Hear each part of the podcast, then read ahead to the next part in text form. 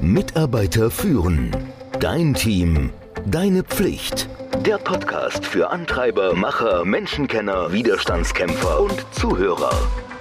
Der Podcast von und mit Kai Beuth, dem Experten für das Thema Führung. Weihnachtsfeiern in Unternehmen sind nicht nur für Mitarbeiterinnen und Mitarbeiter, sondern insbesondere für Führungskräfte eine Gelegenheit, Führungsqualitäten auf eine ganz besondere Art zu demonstrieren. Es ist ein delikater Balanceakt zwischen Autorität und Zugänglichkeit, zwischen professioneller Distanz und menschlicher Nähe. Ein zu lockerer Umgang mit Alkohol kann schnell zu einem Sturzflug in deiner Achtung in, bei deinem Team führen. Der Schlüssel liegt nämlich in der Vorbildfunktion. Ein gemäßigter Umgang mit dem Weingenuss oder Bier signalisiert Kontrolle und deine Souveränität. Dieser Ansatz hilft nicht nur das eigene Image zu wahren, sondern er setzt auch einen gesunden Standard für dein Team. Die Feier ist auch eine Prüfung deiner sozialen Kompetenz. Ein Fauxpas, egal wie klein er ist, kann wahnsinnig große Wellen schlagen. Wenn dir also irgendwas passiert, ein Missgeschick, dann ist es wirklich entscheidend, wie du darauf reagierst. Eine ehrliche und wohlüberlegte Entschuldigung, das kann mehr für deine Reputation tun als irgendein so krampfhaftes Vertuschen. Die wirkliche Herausforderung ist das Verhalten gegenüber Mitarbeiterinnen und Mitarbeitern, die ja selbst über die Stränge schlagen. Das wirst du schon gesehen haben. Hier ist Fingerspitzengefühl gefragt. Ein öffentliches Zurechtweisen kann demotivierend wirken und ja, es kann dir die ganze Weihnachtsfeier versauen, für alle. Aber ein diskretes und bestimmtes Vier-Augen-Gespräch am nächsten Tag, das kann hingegen Respekt und Autorität stärken.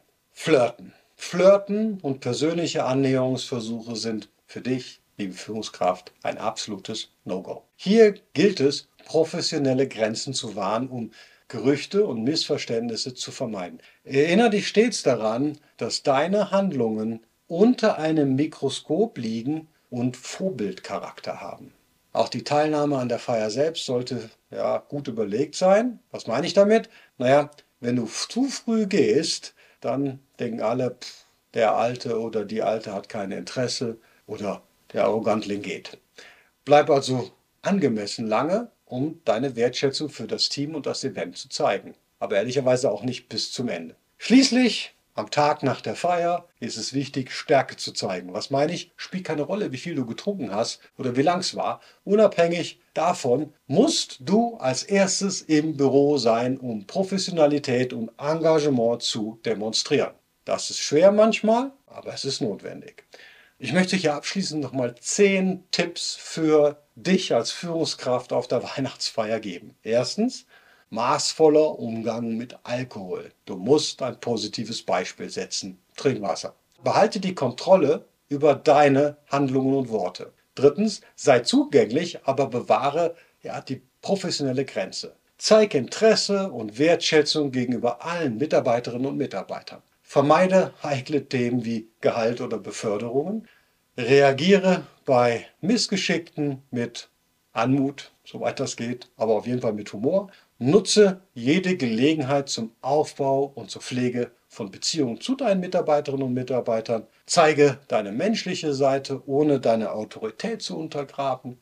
Achte auf angemessene Kleidung, die dem Anlass und deiner Position entspricht. Sei am nächsten Tag ein Vorbild an Pünktlichkeit und Professionalität.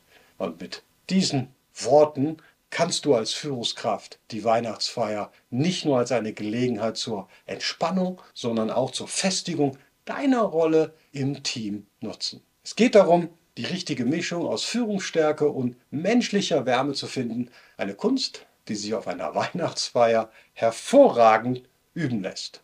Fröhliche Weihnachten. Mitarbeiter führen. Dein Team. Deine Pflicht. Der Podcast für Antreiber, Macher, Menschenkenner, Widerstandskämpfer und Zuhörer. Der Podcast von und mit Kai Beuth, dem Experten für das Thema Führung.